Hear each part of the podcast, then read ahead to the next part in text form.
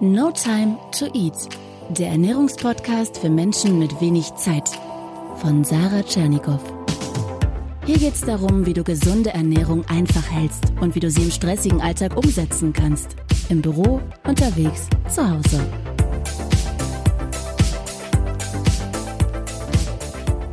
Kannst du in einen Satz fassen, was ist das Wichtigste, was du über dich durch Meditation gelernt hast? Dass ich ein ganz schöner Idiot bin. Immer noch. Na klar. Was meinst du damit? Ich habe halt, also wir alle, wir haben so viele verquere Gedanken und, und Wertungen und Vorstellungen und die sind uns meistens gar nicht bewusst. Und die bestimmen unser Leben. Die bestimmen, wie ich mit dir rede, wie ich mit der, äh, mit dem Mann beim Bäcker rede und so weiter. Oder wie ich, wie ich wähle und so weiter, ja. Unser Leben wird ganz viel von unbewussten Abläufen diktiert. Und wir haben das Gefühl, wir sind frei und treffen freie Entscheidungen. Und das, was ich in Meditation herausgefunden habe, ist, dass es ganz oft gar nicht der Fall ist, weil ich mir ganz oft gar nicht bewusst bin, was da eigentlich los ist. So. Und das ist eine Sache. Das heißt nicht unbedingt, dass man dann weniger ein Idiot wird, aber das heißt, dass man vielleicht ein bisschen entspannter und klarer damit umgeht. Hoffentlich irgendwann mal. Was hat Meditation zu tun mit besser essen? Hm, interessante Frage. Ich glaube, dass ähm, vor allem, es gibt ja viele verschiedene Arten von Meditation. Ne? Ähm, es gibt aber eine sehr beliebte und bekannte Art der Meditation, äh, die im weitesten Sinne Mindfulness oder Achtsamkeit genannt wird. Ne? Ähm, und Achtsamkeitsmeditation hat viel damit zu tun, sehr präsent im Moment zu sein, mit dem, was man tut, mit dem, was man denkt, mit dem, was man fühlt. Und vor allem im Zen-Buddhismus ist das auch mit Kochen und Essen entwickelt worden. Das heißt, es gibt, äh, es gibt meditatives Kochen, meditatives Essen. Das bedeutet, dass du wirklich 100 Prozent dich auf das konzentrierst und besinnst, was du tust auf den, wirklich auf die Konsistenz des Essens, die Farbe, den Geschmack, den Geruch, das Gefühl zu kauen und so weiter. Ähm, und es scheint so zu sein, dass dieses Mindful Eating, dieses achtsame Essen, vor allem bei ähm, Essstörungen, Übergewicht und so weiter sehr hilfreich sein kann, weil es das Essen rauslöst aus so einem, ich mache das nebenbei und ich denke nicht drüber nach oder ich verbinde mit diesem Essen vielleicht Schuld oder keine Ahnung was, ne? Und ich bringe das in so einen ganz wertfreien Moment, nämlich wie fühlt sich das gerade an, wenn ich das mache? Mhm. Und wie viel brauche ich wirklich? Und wann bin ich wirklich satt? Oder wie schmeckt es mir wirklich? Ähm, und das, ähm, das äh, hilft mir tatsächlich manchmal ähm, ich praktiziere jetzt nicht pausenlos Mindful Eating, ne? ja. aber wenn ich das mache, dann ähm, hilft es mir haupt tatsächlich dabei, das, was ich esse und das, was ich tue, viel mehr zu genießen und viel mehr wertzuschätzen. Du hast doch eine Podcast-Folge, die heißt, glaube ich, achtsames Essen. Ja. Ich habe dir hier mal einen Apfel mitgebracht. Der ist etwas verbeult, weil der bei mir in der Tasche lag. Ähm, du ja, sollst den jetzt nicht stundenlang hier essen. Mach den jetzt. Ich mache jetzt erstmal, ich wische den jetzt erstmal ab hier. Genau. Ähm, aber ich, ich sag auch immer, wir können achtsam essen auch mit wenig Zeit, weil ich kann auch meine fünf Minuten Apfelpause achtsam gestalten. Kannst du vielleicht, wenn du so den, den Apfel mal betrachtest, so ein, zwei Beispiele geben? Wie, wie würde jetzt so ein achtsames Apfelessen beginnen? Also wenn ich jetzt sage, ähm, zum Beispiel, ja, ich gucke mir den halt an, der ist wirklich ziemlich strahlend rot. So an den meisten Stellen. Gut, der hat ein paar Dellen, aber der ist ziemlich strahlend rot, der sieht sehr schön aus. Man sieht natürlich auch, dass der ein bisschen gewachst ist und so weiter. Ne? Jetzt kann man zum Beispiel, wenn man möchte, sich einmal kurz ähm, ins Gedächtnis rufen, was dazu geführt hat, dass man diesen Apfel in der Hand hat. Ähm, also, ich denke jetzt zum Beispiel an Sarah, die mir diesen Apfel gerade geschenkt hat, die den Apfel wahrscheinlich zu Hause irgendwo gelagert hat, an mich zu Hause gedacht hat, den extra eingesteckt hat den hat sie wahrscheinlich irgendwo gekauft. Das heißt, die Sarah selbst ist schon irgendwie, damit ich diesen Apfel in der Hand halten kann, 20 Kilometer unterwegs gewesen und hat mehrmals an mich gedacht. Dann hat sie den gekauft. Im Laden wurde der ausgelegt, da waren Leute dafür zuständig. Dann wurde der dahin transportiert. Dann hat den jemand geerntet. Davor gab es dann einen Baum, wo der gereift ist. Dafür braucht's Regen, dafür braucht's Sonne, dafür braucht's Erde. Ähm, dieser Baum ist irgendwann aus einem Samen entstanden, wahrscheinlich schon vor 80 Jahren, äh, der von einem anderen Apfel kam und so weiter und so fort. Ich mache mir also einfach nur bewusst, wie viele Faktoren, also was alles richtig gelaufen sein muss, dafür, dass ich diesen Apfel überhaupt essen kann. Das ist totale Wertschätzung. Das ist, ja, da, darum geht es. Ne? Ja. Also wirklich sich bewusst zu machen, ähm, dass das Essen, was wir essen oder die Klamotten, die wir tragen und so weiter, ähm, dass das nicht irgendwas ist, was man einfach nur irgendwo nimmt und fertig, sondern dass es verbunden ist mit unglaublich vielen anderen Menschen und der Natur und so weiter. Ne? So. Das kann man jetzt sagen, oh Gott, was wie esoterisch, ähm, aber man kann auch einfach sagen, ey, es ist einfach schön, sich das auch mal einfach kurz bewusst zu machen, eine Minute. Jetzt denke ich schon wieder an was anderes, ist auch okay. Ne? Und dann kann man zum Beispiel sagen, okay, ich nehme jetzt ein bisschen von diesem Apfel und ich guck mal, ob ich diesen Apfel mal wirklich schmecken kann. So, mache ich jetzt mal zum Beispiel. Jetzt rieche ich noch mal dran und jetzt achte ich mal, wie hört sich das denn an, wenn ich abbeiße?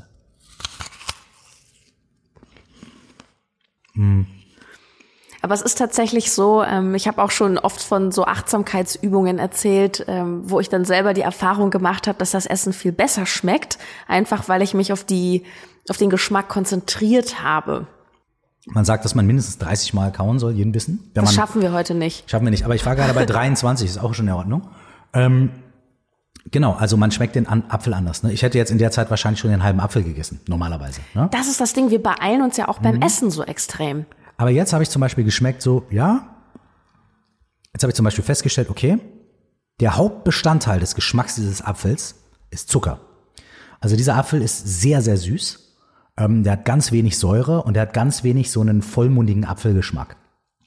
Das heißt, da denke ich mir jetzt, mh, ja, das ist echt eine ganz schöne Süßigkeit jetzt irgendwie. Vielleicht habe ich gar nicht so sehr Bock, was so super Süßes zu essen, so, weil jetzt gerade zum Beispiel denke ich mir so, oh, ich hätte so einen herberen Apfel oder mit mehr Säure und so, den fände ich jetzt besser.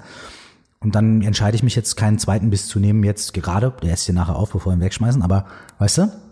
Und das ist so ein anderer Aspekt. Das ist jetzt ein bisschen, ist jetzt auch, äh, muss man ja nicht machen, aber allein das zu merken, Ja. Bewusstheit. zu merken, okay, so, ich habe zum Beispiel gemerkt, dass ich teilweise anders einkaufe. Weil mir bewusst geworden ist, manche Sachen, die ich immer gekauft habe, so ja, diese Sorte Käse. Und dann habe ich das mal richtig gegessen, gegessen und richtig gedacht, so, ey, also für 3,80 Euro schmeckt der einfach nach nix. Und da kaufe ich den nicht. Also, nicht, weißt du, das muss einem erstmal irgendwie Ja. bewusst werden. Aber eigentlich geht es darum, ähm, auch, auch beim Essen quasi ähm, die Aufmerksamkeit zu trainieren, weil wenn man das beim, wenn man sowas hat wie Essen, dann hat man einen festen Rahmen. Es ist genauso, wie wenn ich sage, ich räche jetzt Laub oder irgend so, whatever, ja, achtsames Laubrechen. Das kann man mit allem machen, ne? Ähm, Gibt es auch im Zen Bogenschießen, achtsames Bogenschießen und so weiter, ne? Ähm, es ist ja quasi auch nur eine Übung. Es ist ja nur, es ist quasi, quasi auf dem Kissen sitzen und meditieren ist eine Sache. Und dann aber zu sagen, ja, aber ich kann auch quasi meditative Aufmerksamkeit haben, während ich esse oder trinke oder laufe oder irgendwas anderes mache, kann ich üben. Und dann kommt das auch, auch schon wieder mehr in den Alltag. Dann ist das nicht irgendwie so, ich brauche dafür irgendwie den Kissen und muss mich in die Ecke setzen, sondern das ist was, was ich immer praktizieren kann. Und der dritte Punkt ist dann, äh, diese Aufmerksamkeit im Leben ganz natürlich aufrechtzuerhalten, ohne das speziell zu üben. So. Ne? Ich würde gerne mal in deinen Song Waffen reinhören. Gerne, gerne. Ähm, ist ein Song, den ich ganz, ganz toll finde und äh, da beschreibst du am Anfang ähm, sehr schön ein Phänomen. Wie soll, wie soll ich sagen? Du beschreibst eine Sache, die uns, glaube ich, wirklich sehr viel Zeit raubt.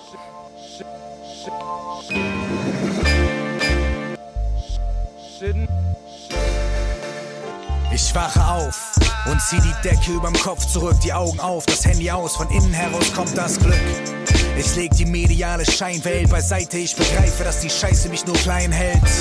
Nur um für ein paar Momente durchzuatmen, meine Waffen durchzuladen für den Wahnsinn, den der Tag bringt. Denn der Griff zum Telefon ist schon neurotisch, wir haben ständig Angst, das Beste zu versäumen, wie ironisch, wenn das Beste, was wir haben, das ist, was wir in uns tragen und genau das verpassen wir beim Gaffen, was die anderen machen. Ständig starten wir den Tag damit, uns zu vergleichen, statt uns zu begreifen, doch nur eins von beiden ist bereichernd. Ich kontrolliere nicht diese Welt, doch was sie mit mir macht, mein Morgenmuffel transformiert zu Peter Lustig, ich schalt ab und schaff den Platz für das, was wichtig ist. Keine Illusion, stattdessen Blick auf das, was wirklich ist. Super, super spannend. Ich habe gerade neulich einen Artikel in der FAZ gelesen, online. Da ging es um die Handynutzung beziehungsweise darum, wie viel Zeit verbringen die Menschen in den unterschiedlichen Ländern am Tag im Internet. Und wir Deutschen sind sogar noch relativ weit hinten. Wir verbringen am Tag vier Stunden 37 online. Weißt du, wer auf der Welt am meisten online hängt am Tag? Nämlich zehn Stunden. Nee, weiß ich nicht, aber ich, wenn ich mal raten würde, Indonesien vielleicht? Oder? Gar nicht schlecht. Die Leute auf den Philippinen. Ah, Philippinen. Sehr, sehr spannend. Krass. Glaubst du persönlich, dass wir alle mehr Zeit hätten oder mehr Zeit auch gut zu essen, wenn wir unseren Medien- bzw. Handykonsum besser kontrollieren würden? Na sicher.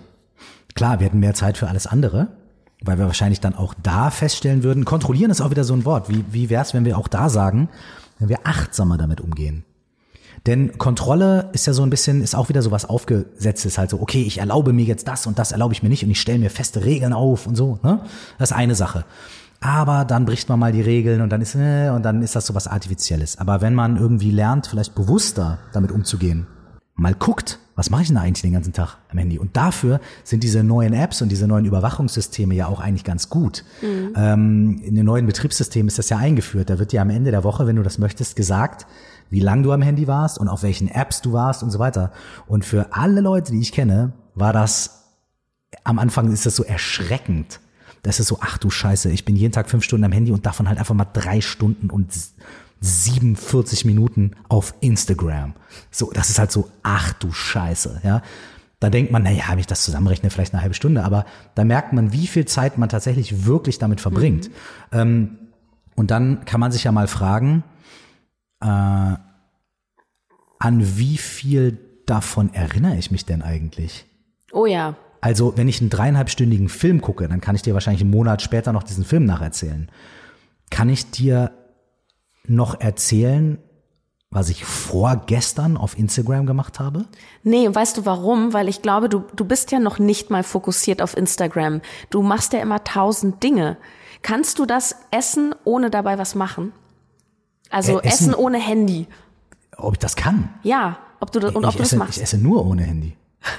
ja, ich glaube, dass viele Menschen das also nicht ich meine, mehr können. Ich esse, ich esse manchmal, wenn ich alleine da sitze beim Essen, man, dann mache ich mir manchmal irgendwie, weiß ich nicht, einen Vortrag an und höre dann zu oder oder ist guck, auch wieder guck mal, Ablenkung. Guck mal irgendwie eine Serie. Ja, auf jeden Fall. Habe ich aber auch als Kind gemacht. Ich habe auch Hörspiele gehört, mhm. während ich gemalt habe. Weißt du, ich meine? Ja. Ist ja auch irgendwie, kann man ja machen. Ne? Ähm, aber ähm, ich, äh, äh also was, was ich was ich nicht machen würde, während ich esse, ist mich tatsächlich aktiv irgendwie so, also durch Instagram und dann hier was schreiben und bla bla und so weiter, sondern ich, ich habe dann eher so ein bisschen die etwas mildere Stufe von Ablenkung. Ich lasse mich dann vielleicht berieseln so, ne? Aber ich esse durchaus auch ohne irgendwas anderes dabei zu machen. Am liebsten esse ich allerdings in Gesellschaft, das ist am schönsten. Ja. Wir kommen so langsam zum Ende und ich würde dich gerne äh, zum Schluss als kleine Überraschung mit Sarahs Super Sieben konfrontieren. Yes, please.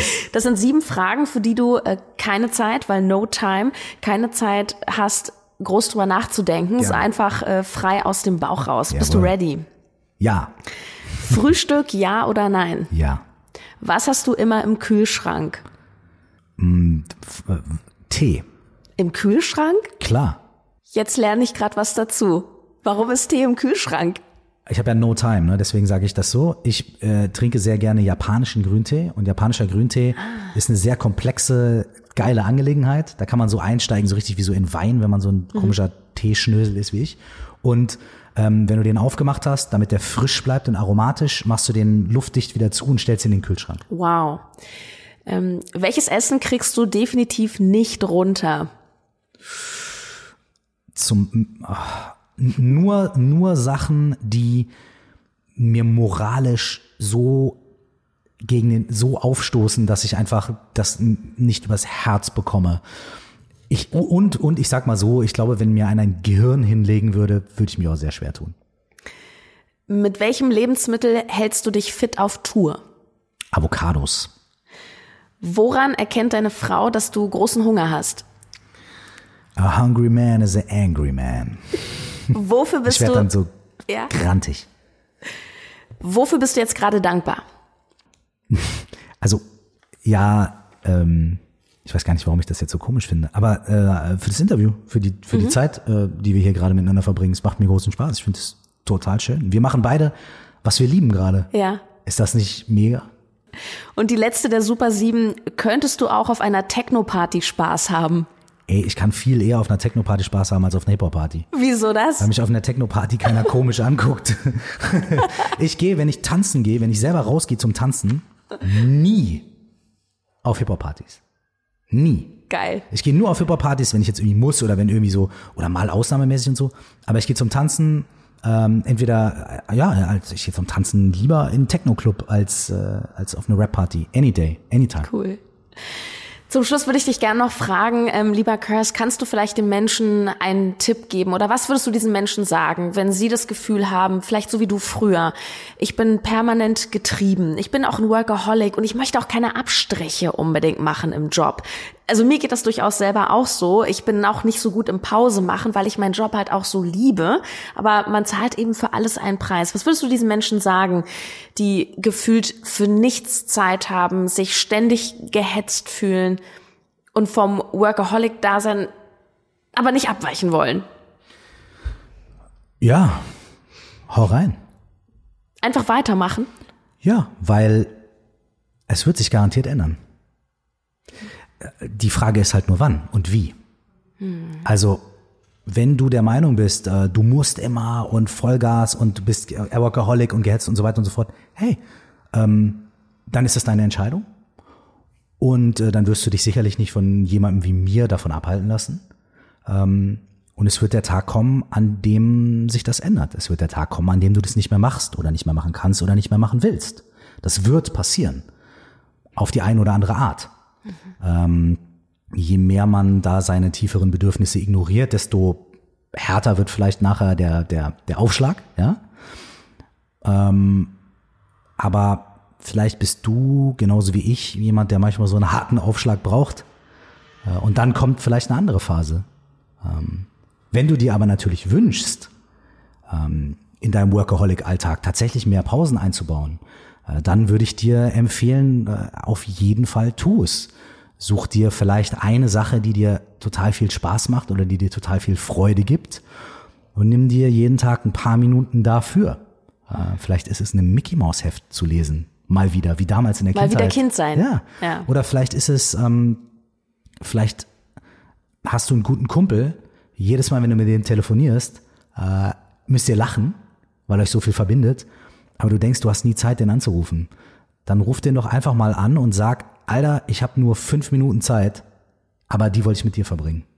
Ähm, oder was auch immer es ist in deinem Leben, äh, probier es doch mal aus. Und die gute Nachricht ist, egal was du machst, hm, der Punkt wird kommen, an dem es sich verändert. Die Frage ist nur wann und auf welche Weise. Hm. Ich danke dir so sehr für dieses hoch inspirierende Gespräch. Ich habe selber so viel gelernt. Es hat so viel Spaß gemacht. Ähm, sag uns doch zum Schluss, wie können wir dich finden, mit dir in Kontakt treten? Ja, wenn ihr möchtet, also mein Podcast heißt Meditation Coaching and Life, den gibt's überall, wo es Podcasts gibt. Ähm, und ansonsten natürlich auf meiner Website curse.de. Man findet mich auch bei Instagram, Facebook und so weiter. Das, ne, wenn ihr einmal das in die Suchmaschine eures Vertrauens eingebt, dann werdet ihr da fündig werden.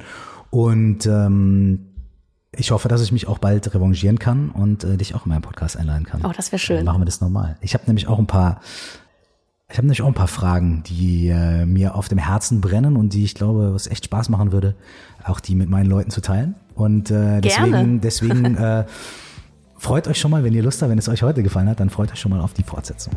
Bis dann, danke, Kurs. Dankeschön.